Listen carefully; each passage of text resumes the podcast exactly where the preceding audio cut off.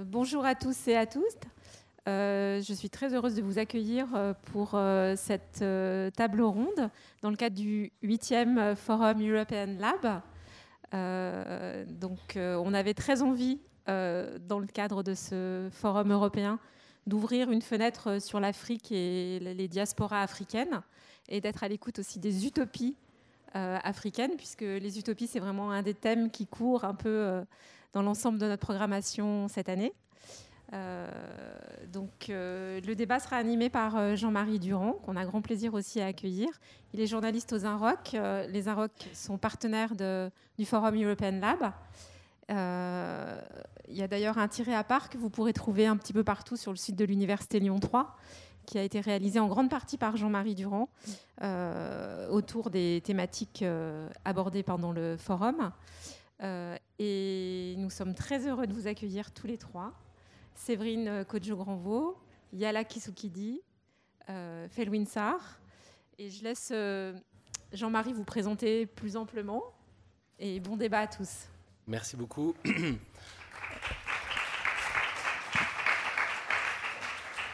Bonjour à vous tous, merci d'être présents. C'est vrai que, comme on le disait à l'instant, on a parlé ce matin de l'utopie cosmopolitique avec Francis Wolff.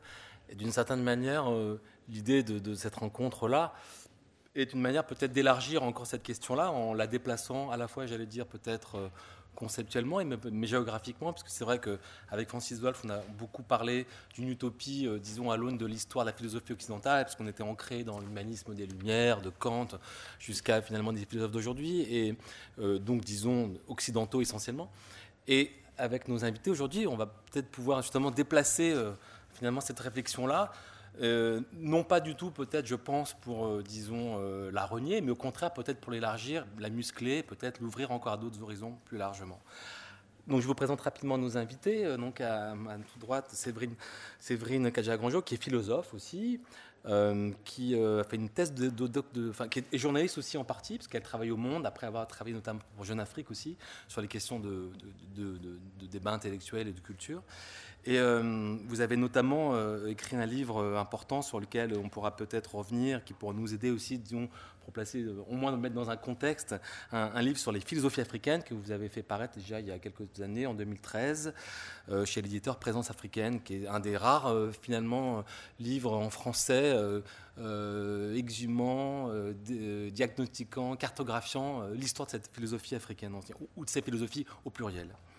Euh, à sa droite, euh, euh, Nadia Yala Kizukidi, qui est également philosophe, enfin maître de conférence en philosophie aujourd'hui à Paris 8, qui est un foyer comme ça important aujourd'hui de la philosophie française universitairement parlant. Euh, vous êtes également vous êtes membre du laboratoire d'études et de recherche sur les logiques contemporaines de la philosophie. C'est toujours les, les, labos toujours sont compliqués, c'est long, le LCCP. Voilà. Euh, et vous avez été également, c'est important peut-être de le préciser, parce que c'est aussi un autre endroit où la pensée aujourd'hui s'active beaucoup, vice-président du Collège international de philosophie entre 2014 et 2016. Et euh, vous avez animé un séminaire sur la philosophie justement africaine, et vous préparez un livre dont on imagine qu'il va être important sur toutes ces questions. Voilà, c'est pour vous de la pression euh, qui va paraître d'ici quelques mois, enfin 2019. Ok? Merci. La générosité. Et enfin, Fenwil Sarr, euh, qui euh, est écrivain, économiste à la, base, mais également éditeur, libraire, philosophe. Il a tellement d'étiquettes qu'on ne sait plus où s'arrêter, parce que j'ai même appris cinq minutes avant d'entrer dans la salle qu'il était même maître en karaté, donc c'est pour vous dire. et et d'une certaine manière professeur euh, à l'université Gaston Berger de Saint-Louis, euh, où il enseigne. Et euh, Felwin, évidemment, publié beaucoup de livres, donc j'en cite quelques-uns, comme Méditation africaine en 2012, Afrotropia, qui est un livre très important, qui est paru il n'y a pas longtemps, en 2016, chez Philippe Rey, qui est un livre justement qui, d'une certaine manière, a un peu mis en lumière l'objet de notre discussion d'aujourd'hui, en tout cas, qui a eu pas mal de résonance et d'écho euh, en Afrique, en France et dans le monde entier, puisqu'il est traduit partout, euh, dans beaucoup de pays. Euh, je peux citer également Habiter le monde. Et il a co-dirigé avec son grand ami Achille Mbembe l'ouvrage qui s'appelle Écrire l'Afrique monde, qui réunissait précisément les actes d'un colloque qui s'appelle les actes, enfin des ateliers de la pensée de Dakar et de Saint-Louis, qui est un moment comme ça, il y en a eu deux, deux éditions, en 2016 et en 2018, et il y en aura un prochain l'an prochain, c'est ça, en 2019, c'est ça, Felwin, qui sont précisément euh, un lieu comme ça où une nouvelle génération de penseurs, euh, disons, voilà, prend en charge toutes ces questions. Et pour finir la présentation de son petit CV, parce que c'est important aussi, euh, vient d'être. Euh, euh, Emmanuel Macron, notre président de la République, vient de lui confier une mission euh, il y a quelques mois sur la question des, une mission d'études sur la question des restitutions des œuvres du patrimoine africain. voilà. Et donc c'est une mission. Il doit rendre un rapport d'ici quelques mois pour le président, donc qui est quand même un sujet aussi politique assez sensible sur lesquels on, l'attend beaucoup. Alors voilà, donc je le disais à l'instant, les ateliers de la pensée de Dakar, ça a été un moment, je pense, qui ont mis comme ça euh, en lumière pour beaucoup de gens, euh, d'une certaine manière, une nouvelle génération de, penseurs africains qui n'étaient pas forcément, notamment en France, euh, très exposés. Alors certes, en France, on connaît bien Alain Marbancou, par exemple, ou même Léonard Amiano, qui sont des auteurs aujourd'hui qui circulent, qui ont des éditeurs importants, qui quand même un peu, commence à, s'imposer dans le paysage littéraire et intellectuel. Mais il y a beaucoup d'autres euh, penseurs euh, qui ont participé aux ateliers qui, euh, précisément, nourrissent une nouvelle comme ça, une nouvelle dynamique intellectuelle. Je, peux citer des, auteurs comme Ibrahim Wanda, Célestin Mangab, Mamebou Diouf, Bado Ndiaye, Bonaventure MV Ondo. Euh, et puis évidemment Soleiman Bachirdian, qui est disons un peu une figure un peu tutélaire, qui est un peu plus âgé, qui n'est pas un des plus jeunes philosophes, mais qui est une figure qui a beaucoup quand même euh, nourri d'une certaine manière vos propres travaux et euh, disons toute cette pensée nouvelle africaine. Alors Enfin, nouvelle pensée africaine, le mot est peut-être un petit peu, justement, précisément, un petit peu caricatural et un peu essentialisé. Donc, peut-être ça pourrait être un peu peut-être une manière d'amorcer la discussion, c'est finalement peut-être euh, euh, commencer peut-être, disons, par, par cette idée, c'est que, euh, comme vous le savez tous, dès qu'on entend parler dans les débats, notamment médiatiques, enfin dans le cas dans l'espace public, dès qu'on entend parler des enjeux de l'Afrique, on est toujours un peu comme ça tiraillé, on, est aussi toujours entre, disons, deux tropismes qui seraient d'une part une sorte de d'afro-pessimisme, comme on l'a souvent appelé, comme une sorte de chaos dont les années 60, depuis les années 60, on, est habitué. C'est un refrain assez habituel. L'Afrique euh, va jusqu'à sa, perte, c'est un continent perdu, etc. Et inversement, et de manière complètement contradictoire, on entend un autre discours qui, lui, est plus récent. Il a émergé, disons, depuis peut-être le début des années 2000, qui est euh, plutôt une sorte d'afro-optimisme, ou l'idée plutôt précisément qu'une sorte d'euphorie, comme le continent africain, notamment d'un point de vue économique, est forcément le continent qui va, dans les années à venir, être le continent phare euh, du monde. De sa manière, ce, constat-là est construit ici sur des, sur des, arguments rationnels, il y a tout simplement, même en termes démographiques. Je crois qu'on a prévu que d'ici 40 ans, je crois que le quart de la population mondiale euh, sera africaine, ce qui est déjà un symptôme, euh, voilà, évidemment intéressant, un indice, disons, de, cette puissance nouvelle économique. Mais en même temps, et c'est là que je pense nos invités peuvent nous, nous éclairer là-dessus, et c'est d'ailleurs l'un des des, points d'accroche de, de, l'essai de, Felunsar Afrotropia. C'est précisément ce dilemme-là, enfin ce dilemme, cette oscillation, cette polarisation est, tellement caricaturale qu'il faut, euh, s'en échapper, s'en extraire. Euh, précisément pour peut-être trouver une voie un peu différente, pour essayer de comprendre le présent euh, de, ce continent et peut-être de ce qu'il est de ce qui s'y invente, une pensée d'altérité. Achille Membe parle souvent d'une pensée de l'en commun, qui est peut-être une manière un peu justement de, définir peut-être un, cadre assez original, peut-être d'une pensée africaine nouvelle. je voulais vous demander peut-être, peut-être on peut commencer avec vous, c'est vrai d'une certaine manière, vous qui avez-vous travaillé sur justement sur l'histoire des philosophes africains, est-ce que vous, pourriez aujourd'hui, comment dire, euh, définir ou disons identifier un nouveau moment finalement dans, cette, dans cette, dans cette pensée-là on pense tous, tout le monde connaît en France les grands penseurs africains de, de Aimé Césaire euh, à Édouard Glissant, de, de, Franz Fanon euh, à Sangor. Évidemment, ces grands maîtres-là sont importants dans notre imaginaire. Ils ont, je pense, nourri de cette manière même la pensée européenne. Mais est-ce que vous direz qu'aujourd'hui, il y a une nouvelle génération, ou pas, qui émerge, et sur quel, comment dire, quel euh, mode de pensée originaux elle s'inscrirait, elle se déplorait oui, bonjour à tous. Euh, effectivement, euh, si on regarde un petit peu euh, l'histoire de la pensée, de la philosophie africaine, Il y a eu un grand moment qui le moment que vous évoquiez avec César Sangor, qui est le moment de la négritude. Ce qui est intéressant, c'est de voir aussi que ce moment de la négritude, il prend naissance à Paris. Et c'est un moment où on va penser à l'époque, on parle de, monde noir, de monde nègre. Mhm. Euh, depuis euh, la capitale française, depuis la, métropole, en fait. Et c'est un moment où euh, ces penseurs, ces artistes cherchent à créer un moment intellectuel de décolonisation qui prépare les indépendances. Et ça, a lieu à un, moment de, de, de, mouvement politique. Ça accompagne toute toute une, euh, revendication euh, politique. Euh, je souligne que ça a lieu en France parce que c'est intéressant, ça, montre à quel point la France peut et doit être concernée par les réflexions qui se passent en dehors de, son territoire, ce qu'on oublie, ce qu'on a tendance à ne pas vouloir voir. C'est pas qu'on oublie, c'est qu'on ne veut pas le voir.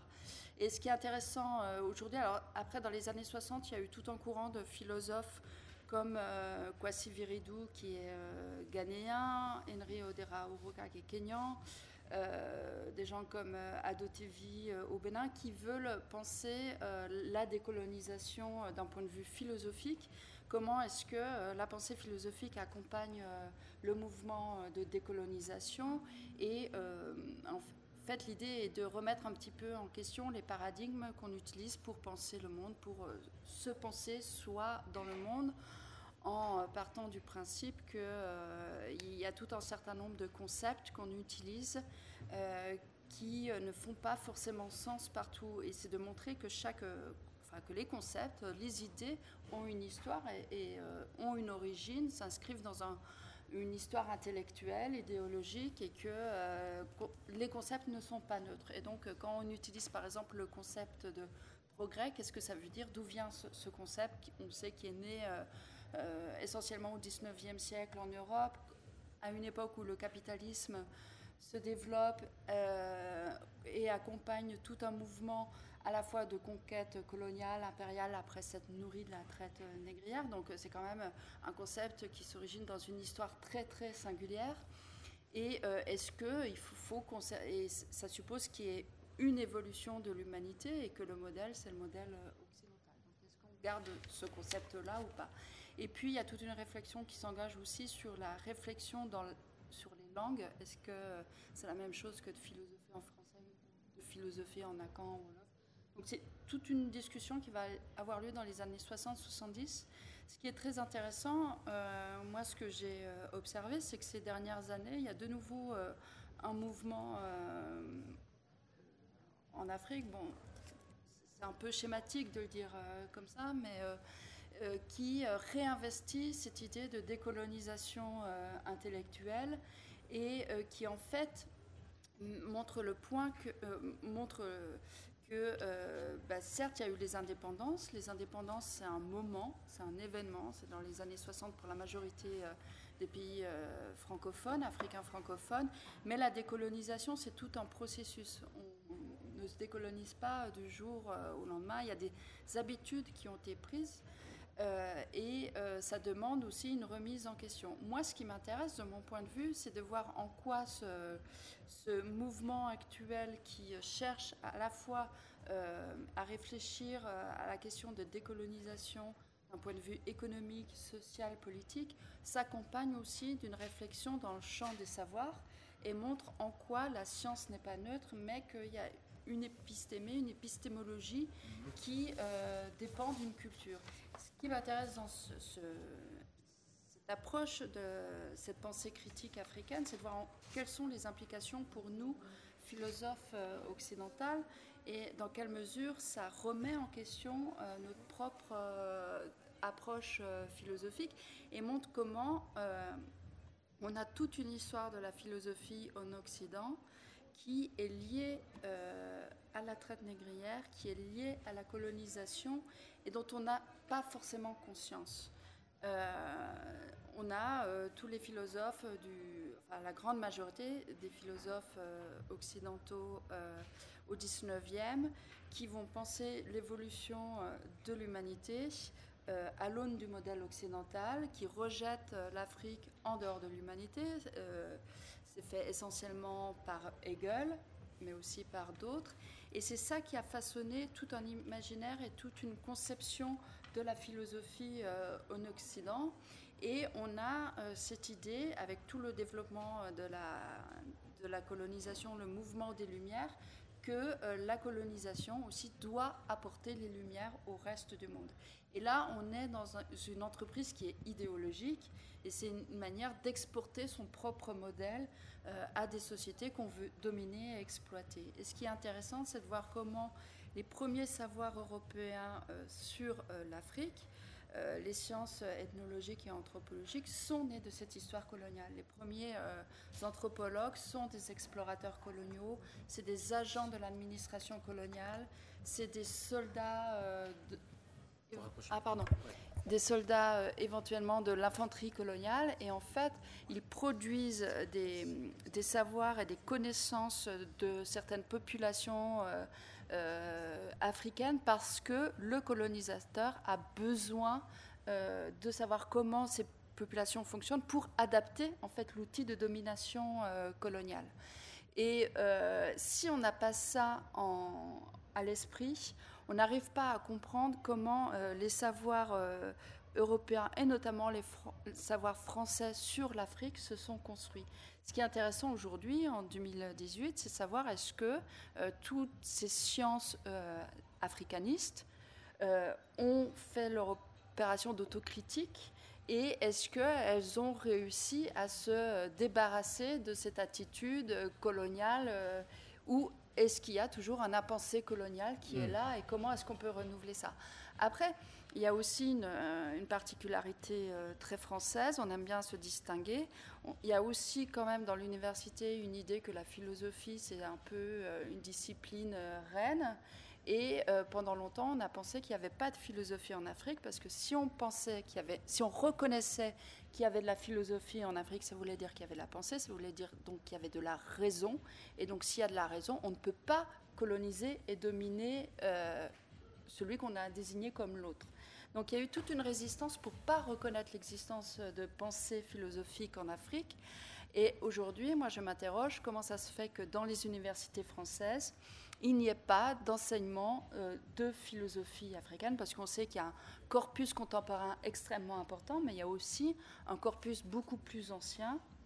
On sait que, par exemple, en Éthiopie, 30 euh, ans après Descartes, le discours de la méthode de Descartes paraît euh, Atata, qui a un discours de philosophie rationaliste en Éthiopie.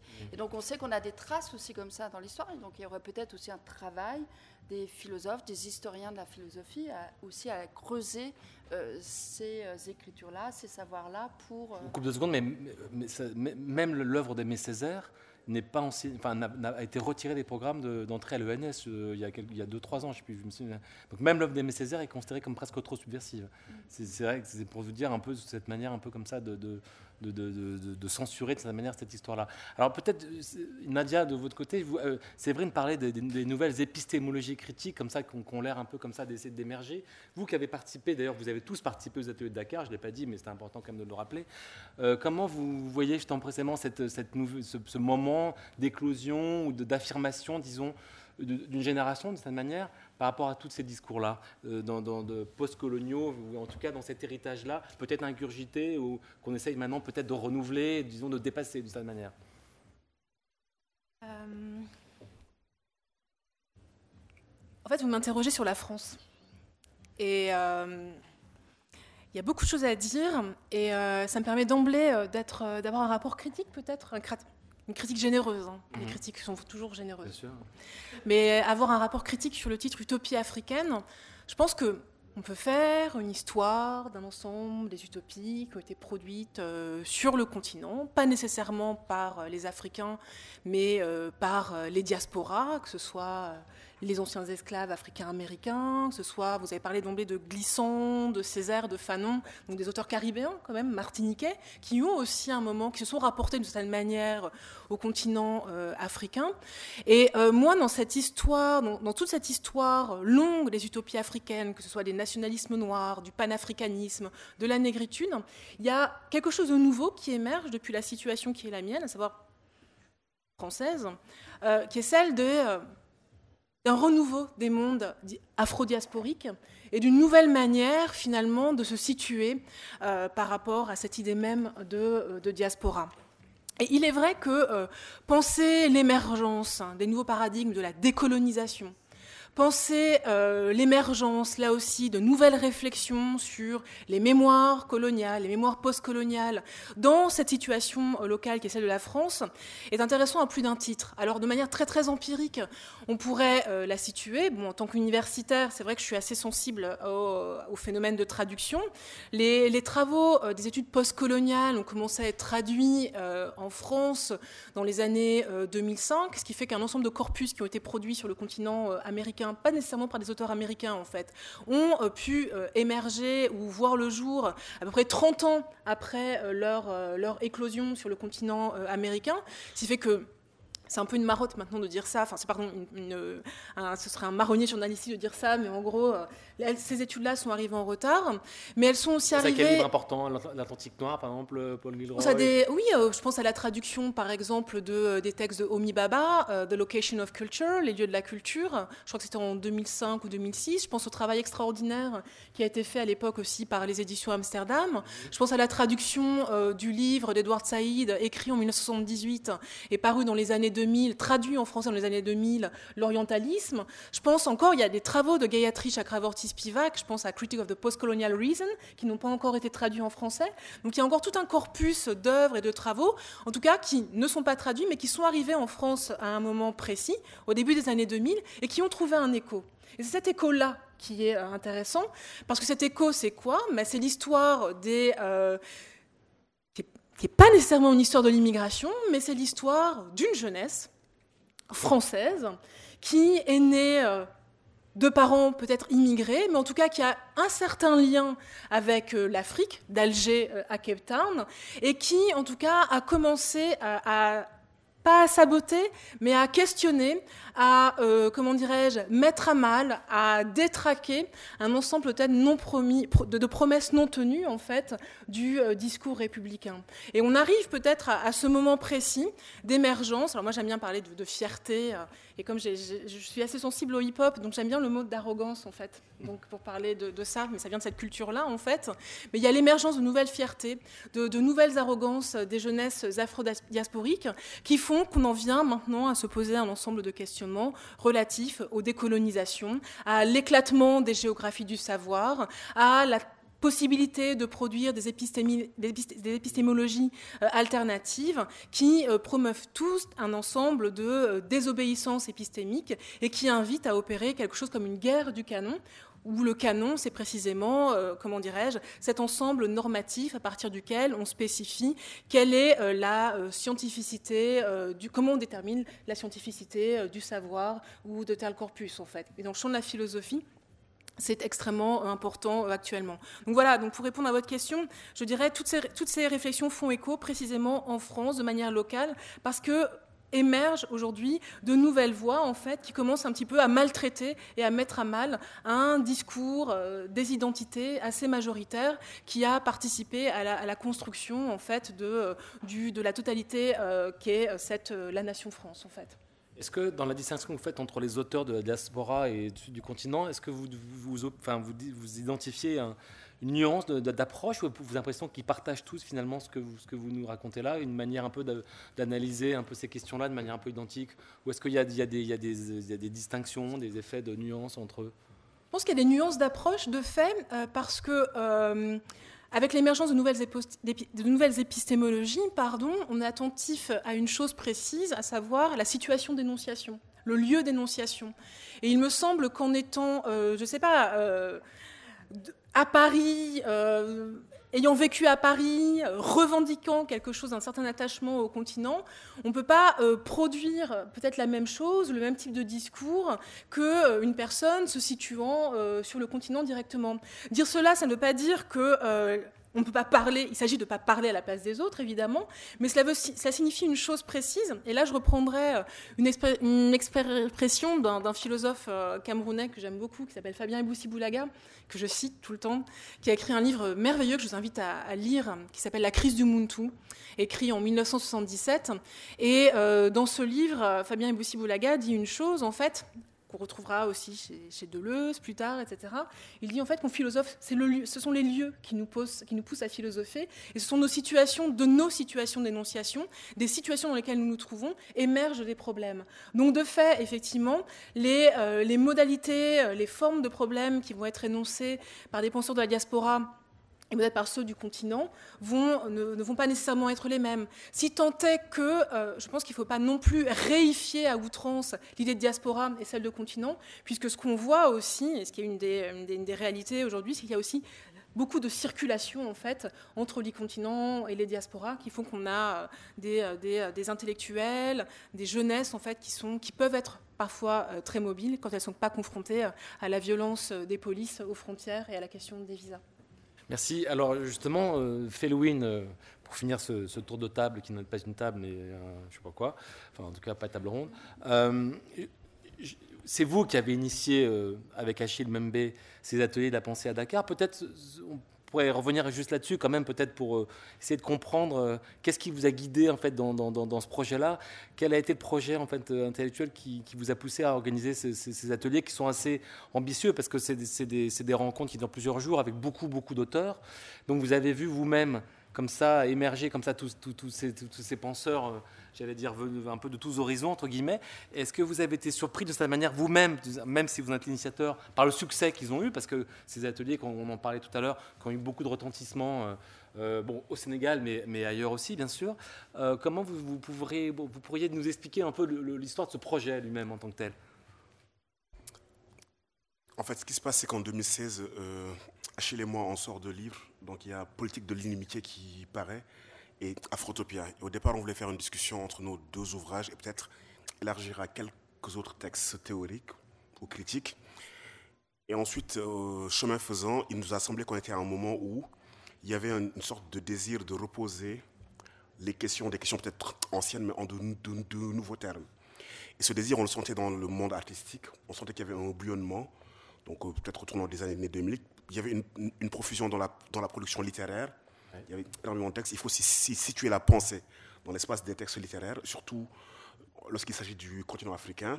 Et on avait comme ça l'intuition qu'il y avait un espace de débat potentiel et qu'il y avait probablement la nécessité de reprendre des questions à leurs racines et les réinterroger. Donc, du coup, on a décidé d'organiser une, une, une, plateforme donc, au sein de laquelle on inviterait des écrivains, des philosophes, euh, des artistes qui avaient tous en commun le désir de reposer les questions, réinterroger les paradigmes, reprendre l'entreprise de production de sens et de signification, des questions qui étaient anciennes mais qui avaient cheminé différemment. Et donc on crée les, ateliers. D'ailleurs, le terme atelier est intéressant puisque au départ, on ne prétendait pas produire une, une pensée ou une vérité, on prétendait mettre en chantier, donc être un espace donc, qui ressemblerait à une forge et de la forge émergerait quelque chose. Donc on met en place les ateliers et effectivement, les ateliers ont un écho qui dépasse ce que nous avions anticipé et prévu et qui nous conforte quant à l'idée qu'il y avait réellement un processus en cours. Et, de mon point de vue, c'est probablement intéressant d'observer les choses dans le long terme et de voir que les processus ont leur propre, ont leur propre temporalité et qu'à un, moment donné, des choses émergent, mais elles sont là, elles bouillonnent, elles cheminent, Mhm. Elles font leur chemin, mhm. elles grandissent et à un moment donné, il y a des réactions en chaîne qui se font parce que les processus arrivent à maturité, mhm. parce que l'époque est peut-être adéquate et que les, et que les, les problématiques et les questions ont, longuement cheminé. Et j'ai envie de, de, me raccrocher à, à ce qui vient, vient d'être dit. Dans les années 60, il y a, en 56, il y a le premier congrès des intellectuels et artistes noirs à, à Paris. Un moment un peu fondateur. Ok, un moment fondateur. Je pense qu'ils le refont à Rome et ils essaient de le faire à Abuja après plus tard.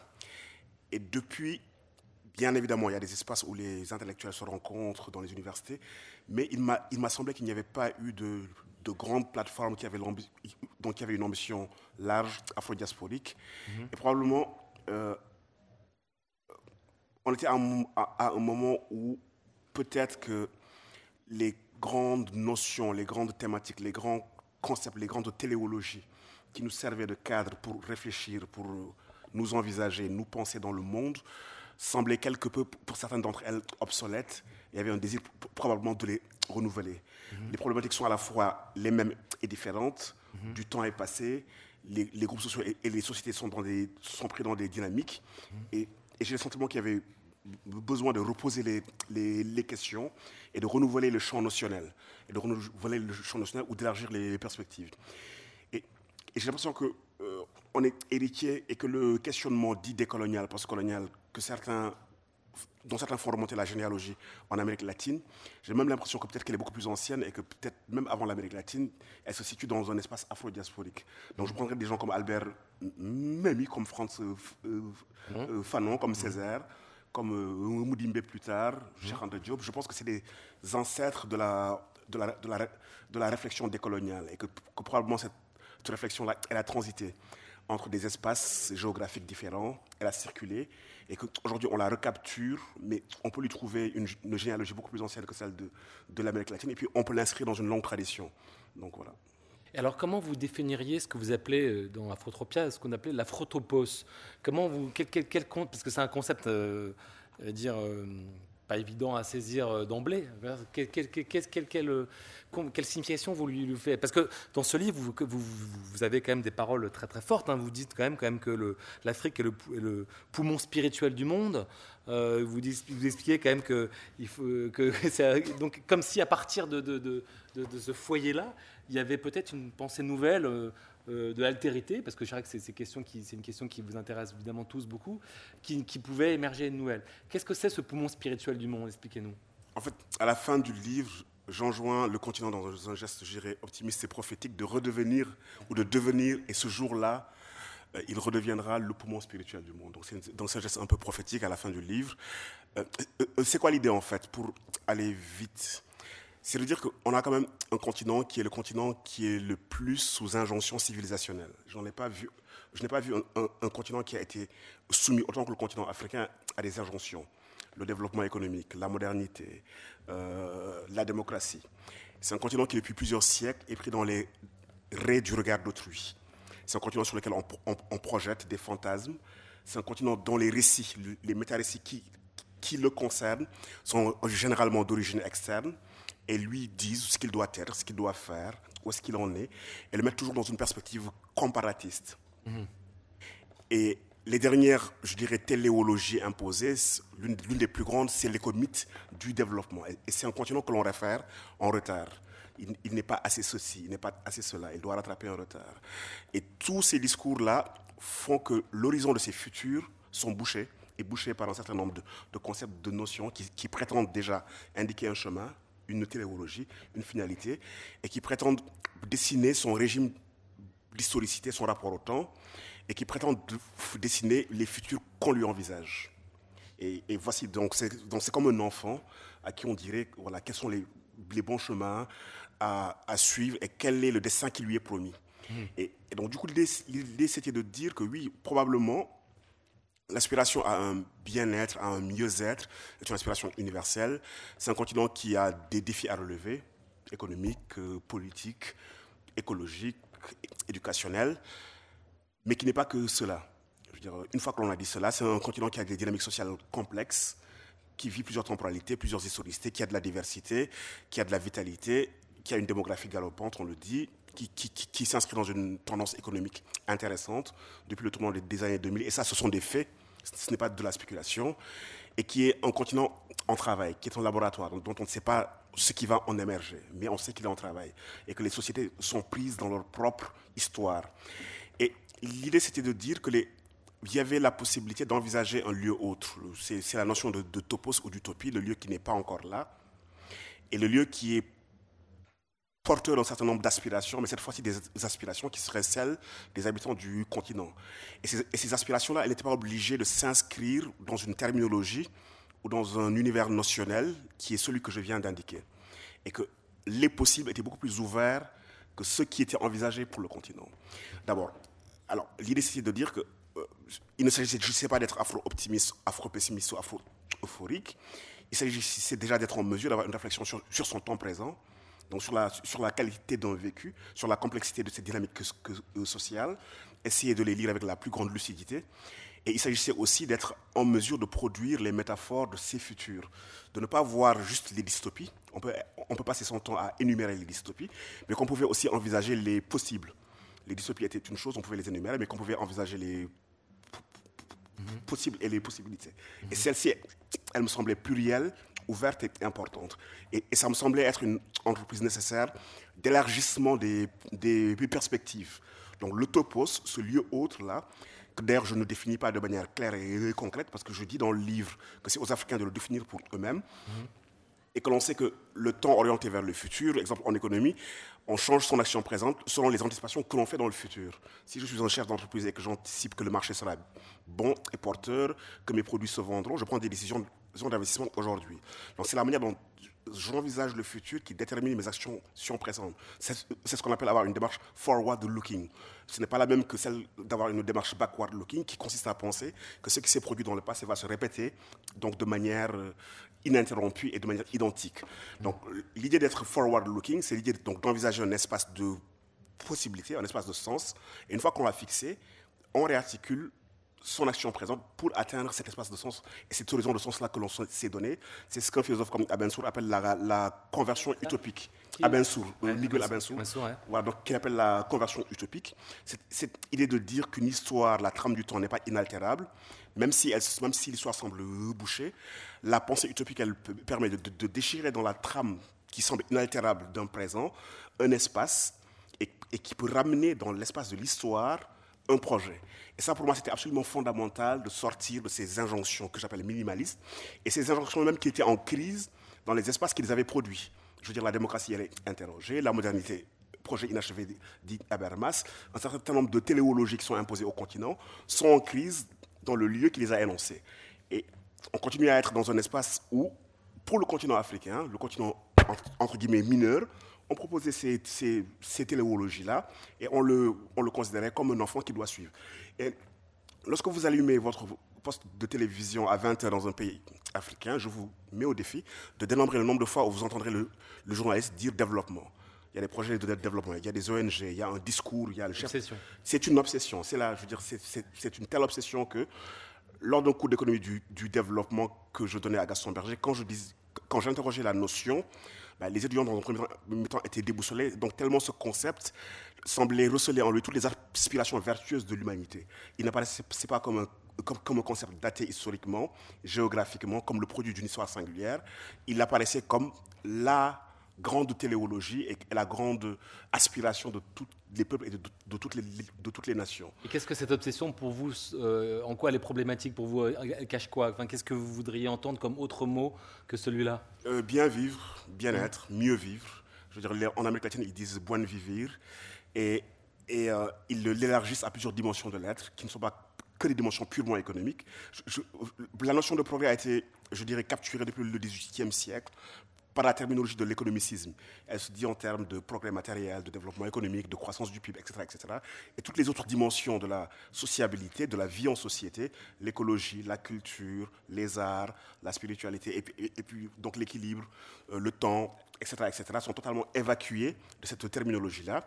Et c'est quand même une échelle de valeur qui est plaquée à une vision sociétale. Mm-hmm. Qu'est-ce qui est important, qu'est-ce qui n'est pas, qu'est-ce qui est moins. Mm-hmm. Mais en fait, et là aussi, c'est intéressant d'interroger ces, points de vue-là, parce que c'est aussi un rapport sur ce que l'on estime euh, valorisable. quels sont les éléments de la vie en société que l'on estime valorisables? Et ça, c'est une échelle de valeur. On peut euh, considérer que la qualité doit primer sur la quantité, que l'être doit primer sur l'avoir. Mais, mais on est dans un espace qui a été capturé par cette terminologie-là, mais c'est une, terminologie qui produit du, sens et qui installe une échelle de, de valeur. Et il m'avait semblé, en vivant dans le continent, plus qu'en le pensant, que c'était un continent qui était riche, mais extrêmement riche. extrêmement riche de sociabilité, riche de relationnalité, riche d'intensité relationnelle, riche de, procédés sociétaux euh, sur la longue durée, puisque les formations sociales africaines sont, quand même les plus anciennes, et que ce continent avait tellement de choses à apporter et à dire sur l'humanité des hommes et des femmes, sur les sociétés humaines, que l'enfermer dans le réduit étroit de l'économicité et ne le lire qu'à que dans la lorgnette de ces déficiences actuelles économiques qui ont une histoire que, l'on peut expliquer, une histoire très complexe, mais elles ne viennent pas de, elles ne tombent pas du ciel, et réduire son être au monde, la manière dont il se déploie dans le monde, à cette petite lorgnette me semblait totalement inexact. Mmh. Alors, il ne s'agissait pas de ne pas regarder en face un certain nombre de dystopies et de, et de défis à relever, les besoins fondamentaux qu'il faut remplir de manière digne, mais il s'agissait donc d'élargir le regard sur les dynamiques sociétales et de ne pas les enfermer dans ce petit réduit et aussi d'installer une autre forme, une autre échelle. On a le choix de dire qu'on souhaite d'autres équilibres entre l'écologique, le culturel, le social.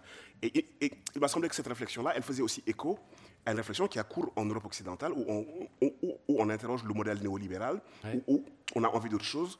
Si le terme de l'utopie revient à la mode, c'est bien qu'on a le désir d'envisager des futurs inédits, des futurs qui ne sont pas des futurs sans promesse, puisqu'on est quand même dans un temps sans promesse, où tout ce qui nous est promis, c'est d'éviter la catastrophe qui arrive, les catastrophes écologiques dont on ne sait pas quoi faire, et où les seules propositions sont les propositions technoscientifiques, ou celles d'un homme narcissique qui veut devenir un démiurge et un dieu.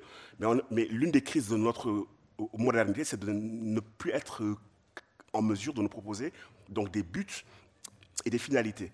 Et cette crise-là, qui est ici, dit bien que l'on a le désir fondamental donc d'envisager autre chose, d'envisager autre chose et de l'envisager à une autre échelle.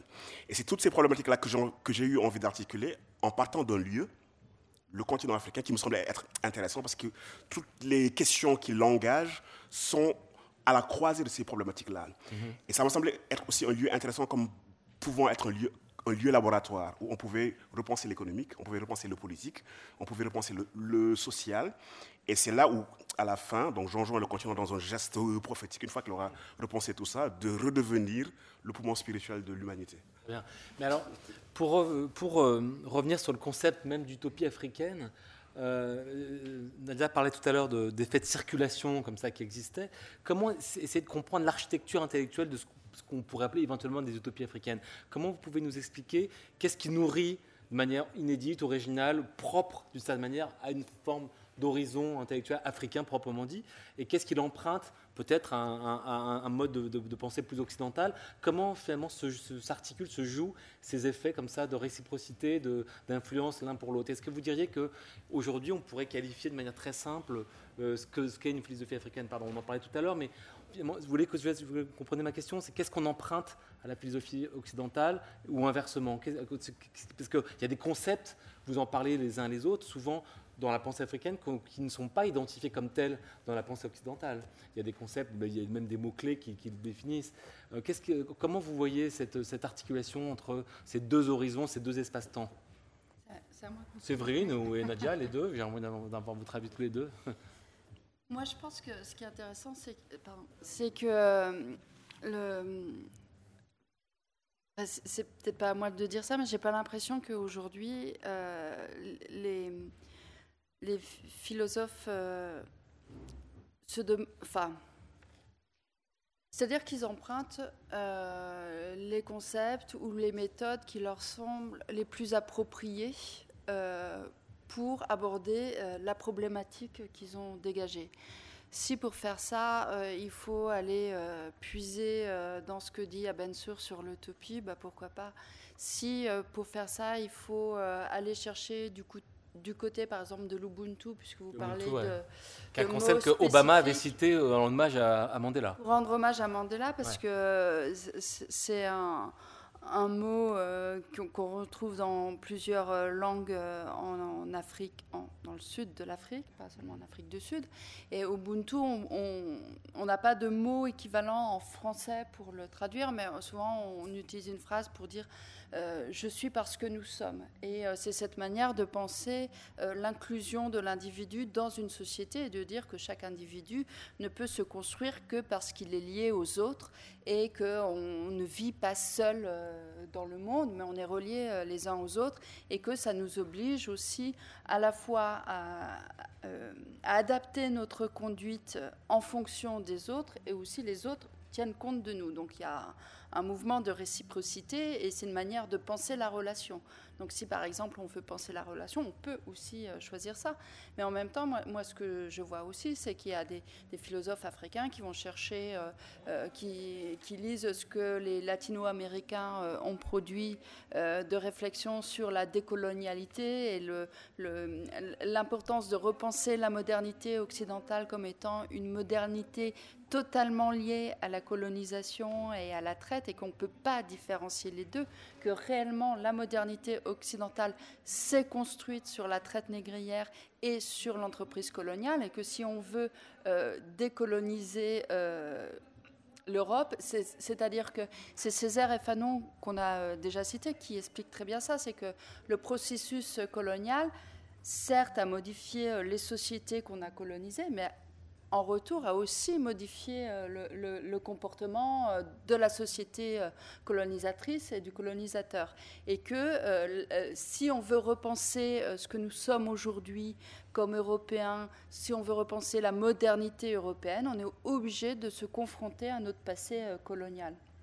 Et je voudrais euh, rebondir à. Euh, je crois que c'est Yala qui a parlé euh, de mémoire postcoloniale, et ça me semble très important. Moi, il me semble que si on veut construire un avenir, si on veut repenser le futur et essayer d'aller vers des, futurs possibles et de, de, réinventer quelque chose d'inédit, il faut repenser la relation que l'Europe et l'Afrique ont et, c'est-à-dire que nous, on doit euh, se confronter à notre histoire et on doit interroger notre rapport à l'histoire.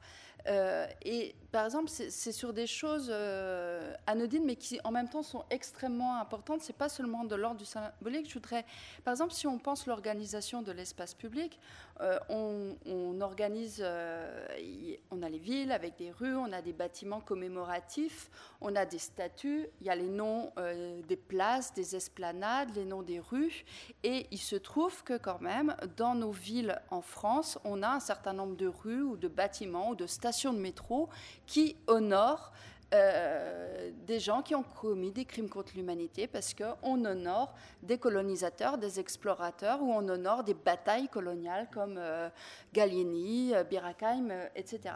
Alors qu'est-ce que ça veut dire? On, a quand même une société française où on sait qu'on a des citoyens français dont les aïeuls ont eu à souffrir, ont été victimes de ces crimes contre l'humanité. Donc ça veut dire qu'on impose à une partie de la population française d'honorer euh, des personnes qui ont euh, détruit, euh, annihilé leur aïeul. Est-ce que, et en même temps, on impose aux autres d'être intimes, en fait? je crois que ce qui est important, c'est que quand on donne le nom d'une rue, on rend présent un passé. C'est-à-dire qu'on réactive ce passé-là et on demande une certaine intimité, parce qu'on ne va pas donner euh, le nom d'une rue de, enfin, de quelqu'un dont on ne veut pas reconnaître euh, le comportement héroïque, etc. Donc ça veut dire qu'on demande une, intimité avec quelqu'un soit euh, qui a détruit une partie de la mémoire et de l'histoire d'une partie de la population française, ou alors on demande à une autre partie de la population française d'accepter cette intimité et quelque part euh, d'accepter ça comme un modèle pour notre société. La question qui se pose à nous, c'est est-ce que euh, on accepte cela? Est-ce qu'on accepte de reproduire ce système de domination? Ou est-ce qu'on refuse ça? Est-ce que juste le fait de mettre un, petit mot, une phrase explicative pour dire qu'un tel était un négrier qui a euh, vendu des esclaves et tout ça, est-ce que ça suffit? Moi, je ne le pense pas. Mais ça veut dire que, et c'est en ça qu'on peut peut-être travailler à ce qui serait de l'ordre de l'an commun. Qu'est-ce que nous partageons? La société française est multiple. Euh, on dit toujours que la République est une et indivisible, mais en même temps, elle est une et indivisible dans le multiple. Nous venons tous de quelque part et nous avons des histoires familiales différentes. Et comment est-ce qu'on fait pour que ces histoires familiales, on les intègre aux histoires de la nation? Comment est-ce qu'on fait pour que les grands récits fondateurs de la France, les grands récits nationaux intègrent une partie de l'histoire qui puisse venir bah, des anciens empires français, c'est-à-dire euh, d'Afrique, d'Asie, euh, etc. Et comment est-ce qu'on euh, arrive à faire en sorte que cette histoire, ces histoires-là, deviennent aussi notre propre histoire. Et je pense que si on veut essayer de, de, construire une société où on peut essayer de vivre un peu mieux ensemble, il faut qu'on aborde ces questions-là. Ça ne veut pas dire que euh, je ne suis pas naïve, ça, va se faire dans le conflit. J'allais vous dire, c'est par quel biais euh, vous pensez qu'on puisse euh, arriver à, organiser ça précisément Oui, justement, les, mémoires, c'est toujours des luttes mémoriales. Il y a toujours mmh. des luttes de mémoire, mais justement, la, question, c'est comment est-ce qu'on essaye de réfléchir, comment est-ce qu'on peut, je ne crois pas qu'on puisse effacer l'attention, mais comment est-ce qu'on habite l'attention et comment est-ce qu'on accepte qu'il y ait de la tension et qu'il y ait du conflit et qu'on soit capable de, d'essayer de... Euh, ça demande aussi une remise en question pour ceux qui sont héritiers de cette, partie de l'histoire qui est euh, de la partie des, des, dominateurs, de remettre en question, de voir qu'il y a aussi un certain privilège, que ben, quand on est blanc en France, c'est pas la même histoire et on n'hérite pas de la même chose que quand on est noir ou qu'on est d'origine maghrébine, parce qu'il y a une histoire très particulière de la France avec ces populations-là qu'il euh, y a eu toutes des politiques de discrimination qui n'ont pas porté ce nom-là, mais qui ont existé. Est-ce que vous avez le sentiment que la société française avance sur ces questions-là précisément? Parce que ça fait quand même maintenant pas mal d'années, une vingtaine d'années, que toutes les questions précisément, même, même dans le champ des sciences sociales, postcoloniales, quand même deviennent un peu importantes, on en parle, mais est-ce que même du point de vue des, dire, du champ politique, vous avez l'impression qu'on avance? Hollande, François Hollande a un peu travaillé sur ces questions mémoriales, pas mal, plus que son prédécesseur. Euh, Macron, c'est plus flou, je ne sais pas très bien, mais, comment vous voyez, euh, disons... Euh, je ne sais pas si d'un point de vue politique on avance là-dessus. En revanche, ce qui me semble intéressant, c'est que dans la société civile, de plus en plus, on a des mouvements qui s'organisent, des jeunes qui s'organisent et qui réfléchissent sur ces questions-là. Par exemple, moi, ce que j'observe, c'est qu'il y a tout un mouvement afro-féministe extrêmement organisé qui réfléchit sur ces questions-là. Il y a tout un mouvement dans les arts aussi qui réfléchit à la question de la représentation mhm. euh, de ces populations discriminées sur, euh, bah, à la télé, au cinéma, au théâtre, euh, etc.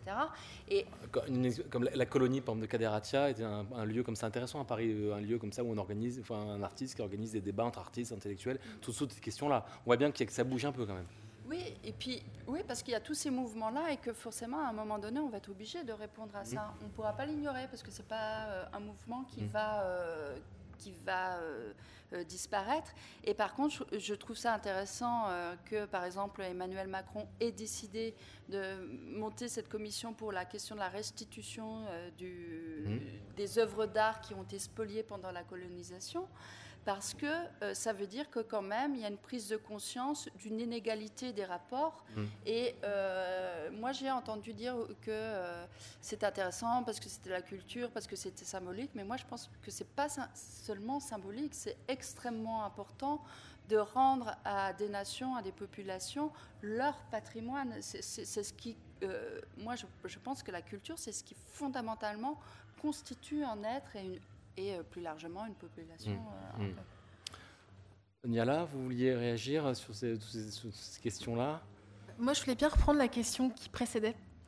Euh, sur le, justement le rapport à l'Europe, l'usage des références.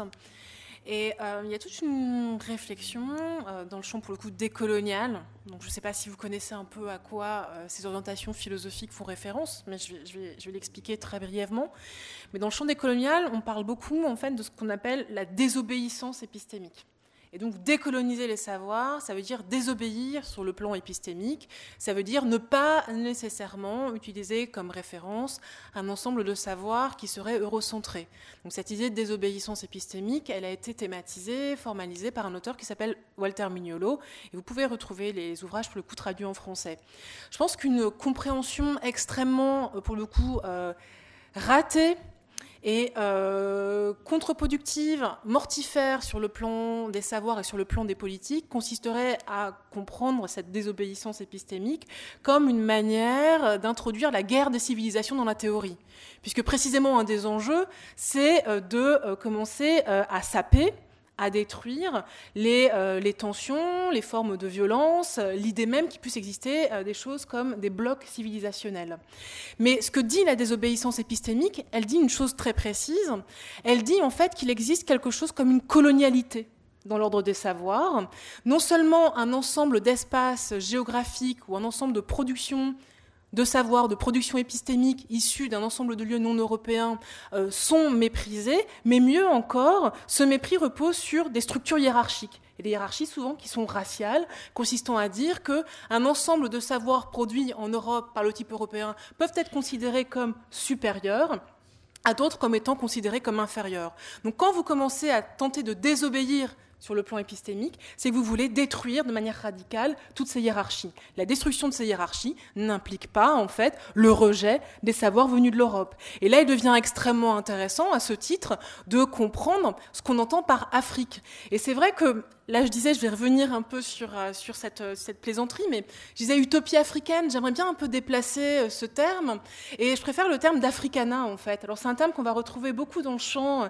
des études africaines américaines, parce que le terme africana, il associe de pratiques, qui est un maniement peut-être parfois plus facile que le terme africain, en fait, c'est qu'il intègre au nom Afrique, non seulement l'histoire du continent, mais l'histoire de ces diasporas, des, une histoire longue de déplacement, de circulation, des mondes des Africains, en Amérique latine, dès euh, la conquista peut-être, sur le continent africain-américain, ce qui fait qu'on voit bien que ces déplacements ont participé ou ont participé à la construction aussi intellectuelle ou ont baigné aussi dans la construction intellectuelle de ce qu'on appelait la grande modernité dite européenne. Donc il n'y a pas, euh, comment dirais-je, quand je lis euh, des euh, récits d'esclaves qui réinterrogent la tradition, les traditions humanistes, des Lumières, etc., ça participe aussi de toute une réflexion sur, comment dirais-je, la désobéissance épistémique qui dit qu'à un moment, ces voix-là ne peuvent pas être méprisées, mais on voit bien que ces voix s'inscrivent aussi dans un rapport critique à ce qui est venu euh, de l'Occident. Donc je pense qu'il ne faut pas du tout comprendre la désobéissance épistémique sur le mode d'une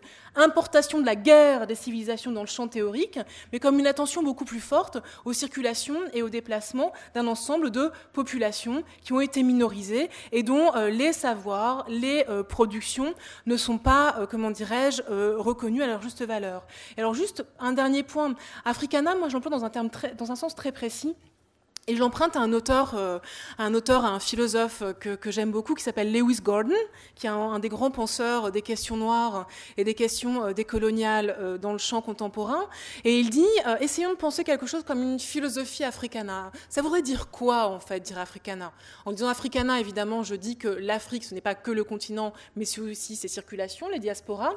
Mais je pense aussi quelque chose comme un, un projet, un projet théorique qui a une consonance politique. Et ce projet-là, par exemple, d'une philosophie africana consisterait à poser comme étant trois, trois dimensions comme étant centrales à la pensée.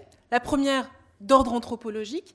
Pour tous les auteurs qui, euh, en tout cas, se sont rapportés à la question des Afriques dans leur multiplicité, il y va toujours de la question suivante, à savoir quels sont les gestes qui posent un individu comme humain? On retrouve cette question au centre de la pensée euh, fanonienne que Achille Mbembe a retraduit de la manière suivante qu'est-ce qui fait ma montée en humanité? Cette question-là, elle est anthropologique, elle n'est pas humaniste. L'enjeu, c'est pas de dire d'opérer la promotion éthique et théorique de l'homme, c'est simplement de spécifier en fait ce qui fait génériquement qu'un individu peut être désigné comme humain. Ça, c'est le premier point, question anthropologique. La deuxième orientation de ces philosophies est la suivante, c'est que chez un ensemble d'auteurs, justement africains, Caraïbes, Amérique latine, Afrique, etc., la question de la liberté est centrale, puisque souvent, les, euh, ces, individus issus de ces, de, ces, de ces, lieux, en fait, ont eu à euh, se poser la question de ce qui euh, constitue la, euh, la, liberté, la capacité d'émancipation des sujets. Et enfin, la question de la race, quand on est euh, lié aux diasporas africaines, et je dis bien africaines, j'ai pas dit noires, hein, mais quand on est lié aux diasporas africaines qui circulent dans tous les espaces du monde, que ce soit sur le continent africain ou hors d'Afrique, on est, euh, comment dirais-je, confronté à des formes de violence qui se structurent autour d'un ensemble de hiérarchies raciales qu'il s'agit de manière radicale de déminer également. l'Afrique est un continent saturé par la question raciale, du nord au sud, qui prend des formes multiples. Et quand on le voit aussi, quand on voit comment les diasporas africaines algériennes, euh, sud-africaines, congolaises se déplacent dans le monde, il est intéressant aussi de voir comment elles s'organisent pour lutter aussi contre les formes de, relégation liées à la violence raciale auxquelles elles sont confrontées. Donc voilà ce que dirait euh, un projet euh, philosophique africana. Et voilà aussi ce qu'il faut dire, il me semble de manière assez claire là aussi, désobéir épistémiquement, ça ne veut pas dire rejeter toutes les productions de signification issues de l'Europe, puisque ces productions de signification issues de l'Europe ont été aussi produites par des Afriques décentrées en fait. Est-ce que cette philosophie africanade, comme donc, vous venez de très bien définir, dire, elle, elle, a des échos très forts euh, ou, en, Europe, dans, enfin, dans, le champ de l'université française, par exemple, vous avez l'impression qu'elle est défendue, qu'elle existe euh, J'ai l'impression qu'aux États-Unis, elle est plus, plus, plus marquée quand même, non?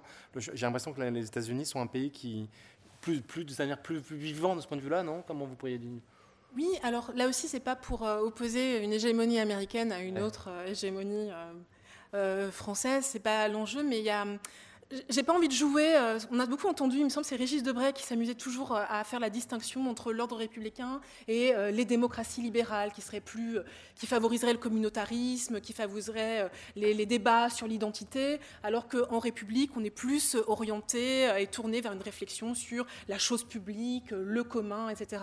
Je, pense que ce débat, en tout cas pour penser l'université française, ne me paraît pas être le bon, en fait, puisque si on regarde l'histoire de la philosophie euh, française, il est intéressant de voir comment elle s'est euh, codée axiologiquement comme discipline depuis la fin du XIXe siècle. Et elle est liée à toute une histoire aussi de l'affirmation euh, de la République contre toutes les formes de contre, toutes les formes de réaction, qu'elles qu'elle soient catholiques, qu'elles soient contre-révolutionnaires, etc.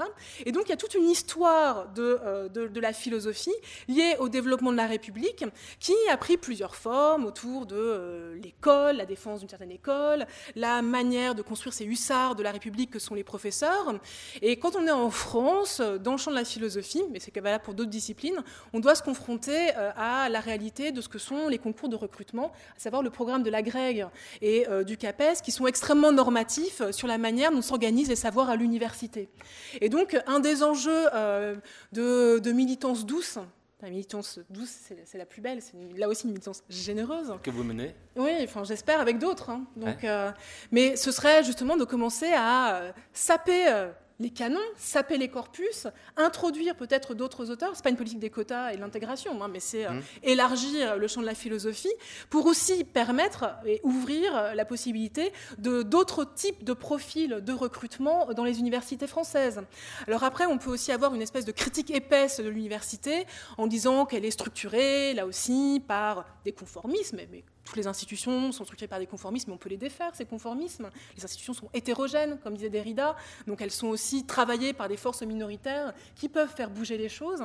Donc là aussi, je n'ai pas une critique, euh, comment dirais-je, de l'institution comme totalité homogène et euh, en bloc, mais on peut euh, commencer à essayer de de défaire cette manière de, penser euh, les recrutements, peut-être en philosophie, de euh, se rapporter euh, à, une, idée de l'université moins normative et moins déterminée par les concours de recrutement. Et c'est aussi comme ça qu'on pourra faire intégrer et faire entrer de la créativité dans, le champ de, l'institution universitaire française, en fait.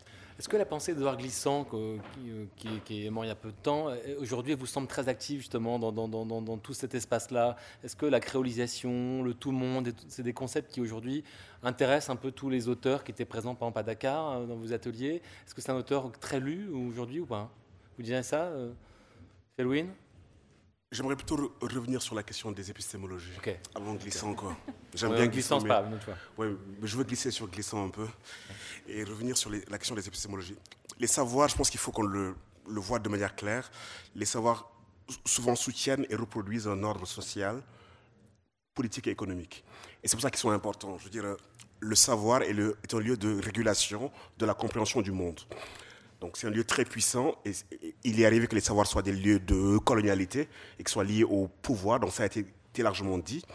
Et ce que Yala disait tout à l'heure sur la désobéissance épistémique, donc j'aimerais revenir là-dessus, en disant qu'en fait, euh, bien évidemment, il y a tout un travail à faire sur la colonialité de certains savoirs.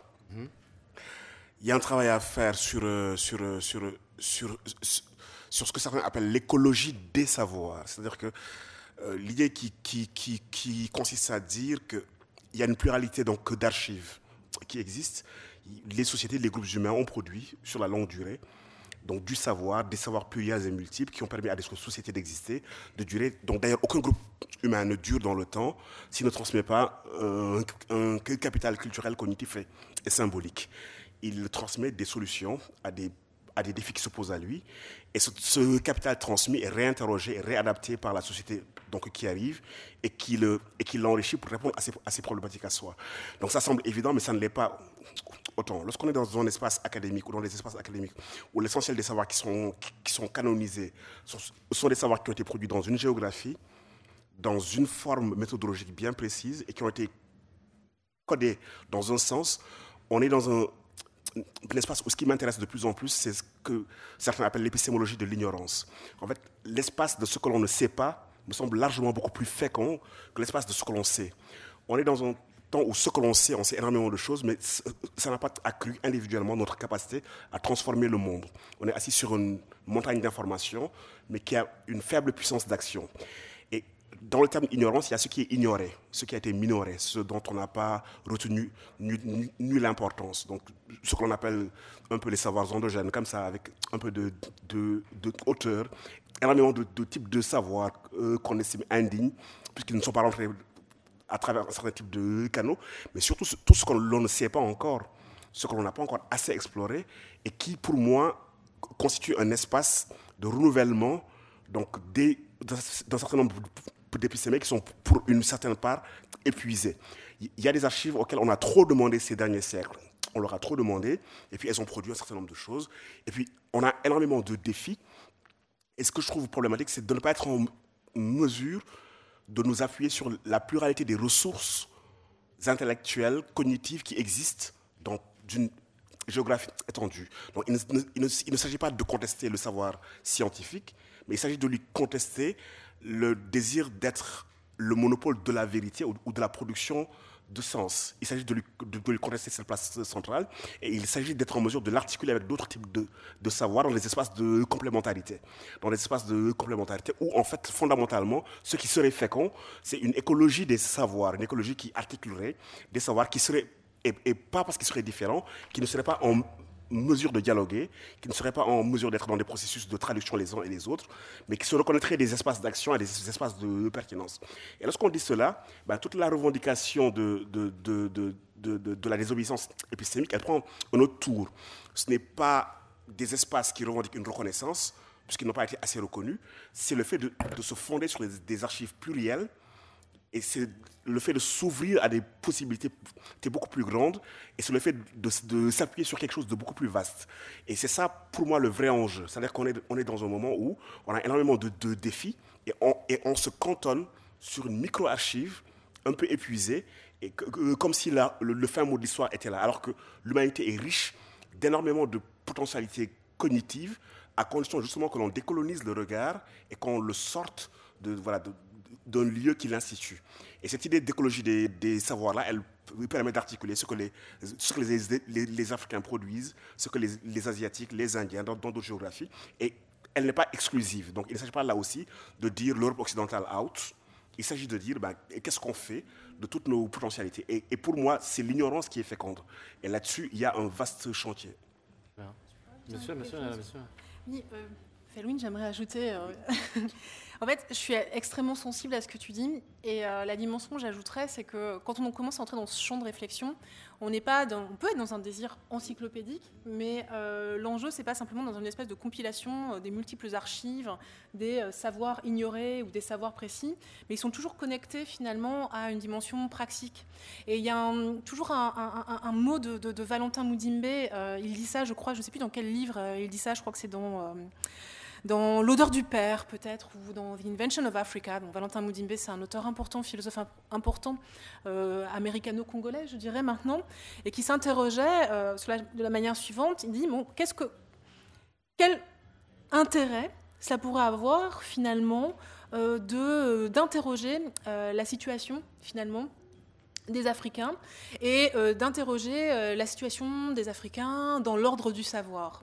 Et il dit un des intérêts qui pourrait être fécond pour la pensée, ce serait de saisir dans quelle mesure cette situation-là permet d'opérer peut-être une des promesses les plus, les plus puissantes du savoir, réopérer la connexion entre production de la connaissance et praxis révolutionnaire. C'est-à-dire comment finalement à un moment la transformation, la réorganisation du champ des savoirs a des effets euh, directs sur la transformation de l'ordre social. Et ça, on parlait d'utopie euh, ce matin, Francis Wolff en parlait, mais ça c'est vraiment une dimension utopique en fait de cette réorganisation euh, du champ du savoir dans une orientation proprement, je dirais, décoloniale en fait. Voulait réagir? Si vous voulez prendre poser des questions, il est encore temps parce qu'on a encore 10 minutes. N'hésitez pas, je crois qu'il y a des micros qui circulent. Donc vous diriez que finalement, euh, ces utopies africaines qu'on essaie de définir un peu dans ces grands contours, même si on voit bien qu'elles ne sont pas non plus évidentes à, définir de manière rigide. Est-ce qu'elles remettent en cause ou pas notre tradition de pensée occidentale? Est-ce que, finalement tous les philosophes qu'on lit beaucoup ici ou là devraient s'ouvrir un peu à, un peu à, ce champ-là nouveau? Est-ce que vous avez l'impression que c'est une possibilité qui pourrait précisément une sorte d'un nouveau foyer intéressant pour, euh, pour la pensée euh, européenne, entre guillemets? Ben, moi, ce qui m'intéresse, c'est de, voir à quel point ça nous invite à nous ouvrir au monde, en fait, mhm. et pas seulement euh, à l'Afrique, parce que si on arrive à, avoir des, un questionnement intéressant en, en, discutant avec euh, les philosophes euh, africains et en débattant avec eux. Euh, pourquoi ne se limiter à ça et pas discuter aussi avec des Sud-Américains ou des Asiatiques Moi, ce qui m'intéresse, enfin, réellement, je, et, et, par exemple, euh, dans ce qui a été dit, ce qui me semblait intéressant, c'est de voir, euh, parce que tout, à l'heure vous demandiez quelle est la part euh, africaine ou la part occidentale de la pensée, c'est que ce que ça nous montre, c'est qu'effectivement, on, on aboutit à des pensées universelles, mais qui sont faites à partir du pluriel et du multiple. Et ça, ça nous amène à redéfinir ce que peut être l'universalité et l'universel. Et c'est pas moi qui l'ai dit, mais euh, par exemple Merleau-Ponty, il montre que en Occident, on a eu un universel euh, euh, de surplomb qui a, qui a eu tendance à, imposer un modèle comme étant le modèle universel au nom duquel on allait coloniser. Et comment est-ce qu'on euh, repense un universel qui soit latéral, horizontal et euh, qui permette justement de construire de l'en. Et, construire de l'en c'est quoi? C'est euh, construire ce que disait Felwin sur le bien vivre en fait. Et, et c'est en ça que c'est intéressant de voir comment justement on peut aller piocher dans des traditions philosophiques ou de pensée différentes.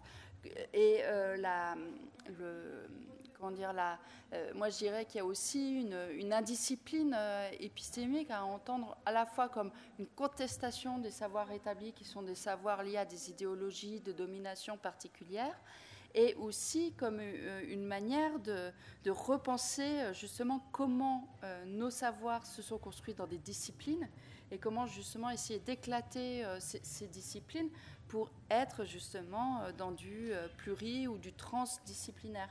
Et je pense que par exemple sur les questions euh, de l'écologie, c'est intéressant aussi d'aborder la question de l'écologie en allant voir comment est-ce qu'on pense le rapport de l'humain à l'homme et au cosmos euh, et à la Terre euh, en, Europe, en Asie, en Afrique et euh, en Amérique du Sud. Et par exemple, il y a tout un courant en Amérique du Sud, mais aussi en Nouvelle-Zélande, où on reconnaît des éléments naturels comme des montagnes ou des rivières comme des personnalités de droit juridique. Ça veut dire qu'on pourrait, au nom d'une rivière, aller porter plainte contre une, entreprise qui pollue parce qu'on attaque un élément du vivant. Et, ça, en fait, euh, jusqu'à présent, ça va plus loin que nos euh, dispositions juridiques euh, occidentales. Et c'est très intéressant de voir comment, à partir d'une réflexion sur des, populations qu'on dit autochtones, de voir comment le lien qu'elles ont depuis un lien traditionnel à la terre, a amené à des évolutions juridiques dont on peut s'inspirer aujourd'hui pour repenser l'écologie et le lien à la terre. Avant de nous séparer, en mode, ça m'intéresserait que vous puissiez nous donner peut-être quelques conseils de lecture tout simplement, parce que finalement, on parle d'auteurs qui ne sont pas forcément, à part Achille et vous, Felwin, euh, un, peu, un peu connus, mais, on, mais j'imagine que même dans la salle, il n'y a pas tant d'auteurs que ça. Madame, vous vouliez poser une question? Ouais. En termes d'auteur, juste un sociologue, un sociologue qu'il faudrait absolument lire aujourd'hui. Ah voilà, bah, une bonne question. Vous avez, euh, on vous demande pas une, liste de, de, voilà, ça y est, c'est parti là. Bon, alors on prend les questions en rafale et comme ça vous faites une synthèse. Euh, euh ben, merci pour euh, les, discussions. Rapidement, j'aimerais juste parler des deux éducations ou d'une vision d'une double éducation. Donc la première éducation, c'est celle qu'on a qu'on reçoit à l'endroit dans, lequel on vit. Donc c'est toutes les relations qu'on crée et toutes les informations et les connaissances qu'on acquiert. Donc qui est très régie par des pensées dominantes, donc ce qu'on apprend à l'école notamment, mais aussi euh, ce qu'on apprend en dehors de l'école et comment se comporter dans les sociétés dans lesquelles on vit. Et, euh, et, notamment une deuxième éducation qui est celle justement où on va au-delà de ce qu'on connaît, qui en principe est l'éducation, enfin celle de la philosophie, il me semble, où on va au-delà des normes qu'on a reçues et où on essaie justement d'élargir ses visions. Et justement, il me semble que il serait intéressant enfin, d'intégrer euh, ce, principe-là. Enfin, normalement, c'est l'université qui doit faire ça, mais euh, bon. Euh, et, je pense qu'un des, ça peut être un levier majeur, c'est d'essayer de développer une deuxième éducation, donc une éducation qui va au-delà des normes. Merci. Ce qu'on va faire, c'est qu'on va peut-être prendre toutes les questions d'un coup et comme ça, on pourra les ramasser. Alors, il y avait monsieur... bonsoir. En fait, je m'appelle Béran Diop. En fait, je suis de nationalité sénégalaise. Du coup, je suis un compatriote de M. Félune Sarr. En fait, euh, dans le livre Afrotopia, euh, vous dites à la page 152, je cite, L'Afrique n'a personne à rattraper. Elle ne doit plus courir sur les chantiers qu'on lui indique. Toujours euh, euh, dans le bouquin à la page 152, vous dites il lui faut achever sa décolonisation avec une rencontre féconde euh, soi-même, en fait. Du coup, est-ce que vous pouvez revenir euh, sur ces passages? Merci. Il y a monsieur? Euh, bonsoir. Tout d'abord, merci parce que c'était extrêmement passionnant et en tant qu'étudiant de philosophie, je suis très heureux de voir que la philosophie africaine met enfin un pas ici. Et je me posais la question de savoir euh, quelle possibilité il y a aujourd'hui en France pour l'ouverture de chaires de philosophie africaine, justement. C'était la première question. Et la deuxième, en tant, j'espère que futur enseignant, euh, les possibilités, justement, de trouver des places dans le programme pour des philosophies qui ne seraient pas normatives ou du moins de tradition occidentale. Euh. donc, par exemple, tout ce qui est Extrême-Orient, Orient et, et Afrique. Et s'il y a déjà des possibilités, des choses qui ont déjà été mises en place voilà. Merci beaucoup. Ok. Alors, il y a trois questions qui ont été. Peut-être tu veux répondre, euh, vous voulez répondre, euh, Nadia, la dernière, peut-être? Avant que Péline réponde à monsieur et qu'on réponde à monsieur après. Est-ce qu'on a. J'ai un peu de temps ou je dois être très rapide? À mon avis, as, vous avez un peu de temps, pas non plus délirant, parce qu'il est 58, donc on est censé finir en deux minutes, donc pas trop rapide. on peut, je pense qu'on peut, décoloniser notre conception du temps, changer. Pas trop longtemps, on ne faut pas passer dans un long tunnel. Parce qu'en fait, j'avais juste envie de répondre à la question aussi que vous aviez posée avant. Ah oui Et euh, si je peux faire une espèce de. Ouais, parce qu'en fait, justement, la question que vous aviez posée, c'est euh, qu'est-ce, peut, euh, en quoi cette, ces approches philosophiques peuvent-elles intéresser la philosophie en Europe? Je pense en fait que ce qui est, ce qui est vraiment intéressant, c'est que je pense que c'est pas une, c'est pas une vraie question en fait. Je pense dans la mesure où euh, un des enjeux de la, décolonisation, c'est pas d'opérer euh, une, euh, une, nouvelle politique des quotas consistant à dire bon, ben, on va faire une petite place maintenant aux auteurs africains, comme on a fait une petite place au mouvement féministe et aux femmes, etc., et à toutes les voix, à tous les damnés de la terre, damnés EES évidemment. Et donc en gros, l'enjeu, c'est de euh, toujours questionner un paradigme et pas nécessairement euh, de l'enrichir.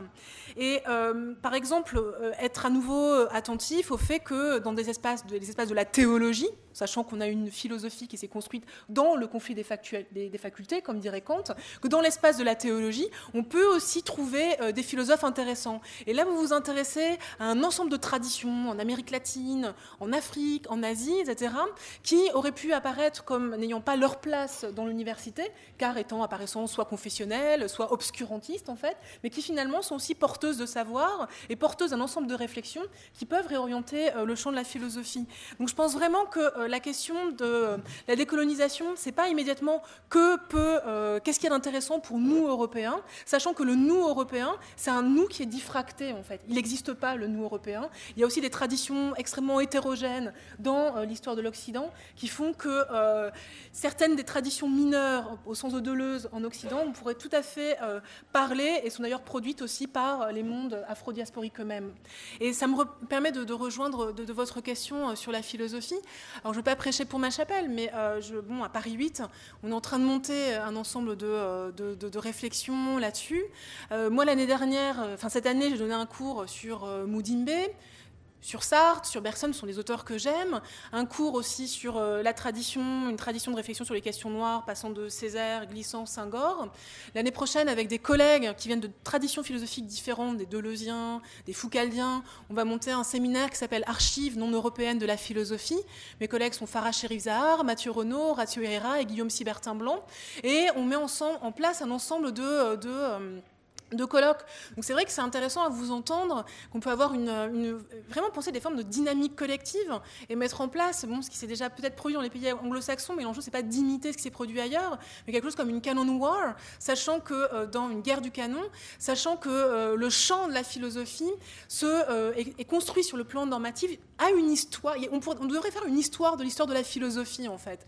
Et dans cette histoire de cette histoire de la philosophie, comprendre comment elle est codée axiologiquement, comprendre comment elle est codée normativement mais c'est vrai que euh, monter des groupes de chercheurs, créer une espèce de grosse association, donc on va se contacter à la fin peut-être de ce moment, pour voir comment on peut euh, s'organiser pour euh, faire bouger les programmes de philosophie dans, dans le secondaire, qui sont quand même des programmes un peu structurés sur le plan du nationalisme ontologique, dans le champ linguistique en tout cas, et essayer de voir comment on peut faire bouger ce genre de choses. Ça peut être vraiment un objet de réflexion, sachant qu'il y a toute une tradition d'engagement pour l'enseignement de la philosophie qui existe en France. Je pense à, à tout ce qu'a fait Derrida, déjà à une époque. Et c'est vrai que remonter des associations de philosophie pour travailler sur les programmes et euh, essayer d'ouvrir le canon philosophique à euh, ces autres problématiques pourrait être extrêmement intéressant en fait, en termes de politique des savoirs et de politique de la philosophie. Merci. Félouine, vous répondez peut-être à la... rapidement, minutes. En fait, je vais répondre rapidement, puisqu'on est dans une fac, donc je vais répondre à la question des, des auteurs. Donc je donne deux auteurs d'Amérique latine, Enrique Dussel, qui est un philosophe. ça? Enrique Dussel. Mhm. Et Boaventura da Souza Santos, donc sur la question de la décolonialité des, épistémologies. Deux Africains, Valentin Moudimbe, bien sûr, Fabien Eboussi Boulaga. Euh, deux Indiens, Rajev Bargeva, sur la violence épistémique, Gayatri Spivak. Euh, deux Américaines, Judith Butler, Martha Nussbaum sur, le féminisme, sur le care, et un sociologue, Gilbert Rist, qui est en Suisse. Gilbert Rist, ok. je ne sais pas si vous avez eu le temps de tout noter, mais bon... Euh, et, sur le... On n'a pas de site internet où vous avez noté, mais bon, tant pis. Et sur l'Afrique, on n'a personne à rattraper. Justement, c'est ça l'idée. C'est de, de, sortir d'une vision comparatiste, linéaire, de la marche des sociétés. Comme si, effectivement, il y avait des sociétés qui étaient sur le bon temps et que les autres doivent les rattraper. Et si on vous dit en retard, posez-vous la question de qui fixe le rendez-vous et qui fixe l'heure en fait. Quelle est la bonne heure pour que vous arriviez à la maturité de votre société Qui a le droit de décider qu'en fait c'est à midi que vous devez être là si Parce que, c'est important d'interroger la temporalité des, des processus. Les sociétés ont leur temporalité elles-mêmes, et qui doit fixer de l'extérieur la temporalité des sociétés. Donc si on vous dit que c'est à midi que votre société doit arriver à ce, à ce stade, ben, qui a le droit de dire ça en fait? Si ça se trouve, c'est à, à 15 heures que, que, votre société, dans sa temporalité propre, c'est juste décrocher le regard de la vision, de la vision comparatiste. Et, l'autre phrase dit, être à la hauteur de ses potentialités. Ça ne veut pas dire que l'on n'a pas de défi, mais ça veut dire que ce n'est pas une extériorité qui fixe un temps, une temporalité, un rendez-vous et qui dit que si c'est la bonne heure et si vous n'y arrivez pas à cette heure-là, ça ne va pas. Donc c'est juste ça en fait. Merci. il y avait la question, la première question. Euh, euh, ouais, Séverine, ouais. Sur, les, effectivement, il y a une éducation normative qui est celle de l'école, de l'éducation nationale, de l'université. Et après, il y a toujours euh, ce qui est intéressant, et c'est effectivement sa démarche de la philosophie, de questionner les normes et d'essayer d'aller au-delà des normes. Et euh, je, je, crois que c'est on ne peut pas euh, ne pas avoir d'éducation de base, mais c'est à partir de toute cette richesse-là qu'on a pu emmagasiner, d'essayer de, se questionner soi-même. Et ça, il n'y a qu'une entreprise individuelle qui est à la base de ça. Mais euh, ce que je veux dire, et c'est ce que j'ai appris euh, des ateliers de la pensée, c'est qu'on a toujours, on a toujours tendance, quand on, questionne les normes et puis qu'on essaye d'aller au-delà des normes, d'être seul et isolé. Et en fait, il y, a toujours plein d'individualités comme vous qui cherchent à questionner ça. Et ce qui était très intéressant aux ateliers de la pensée, c'était justement de rassembler euh, tous ces penseurs qui, euh, de manière un peu isolée, euh, travaillent sur ces questions-là. Et en fait, quand on se rassemble, eh ben, on se rend compte qu'on est beaucoup plus nombreux qu'on le pensait et que, réellement, il y a une, une force qui est là et qu'on peut activer. C'est ce dont euh, vient de témoigner euh, Yala en expliquant euh, des chercheurs qui s'associent pour essayer de proposer des choses nouvelles dans l'université. Hmm. Plus de questions dans la salle? Bah, Écoutez, je pense qu'on va pouvoir s'arrêter là. Bah, merci infiniment à vous trois et on voit, on est passionné par tout ça.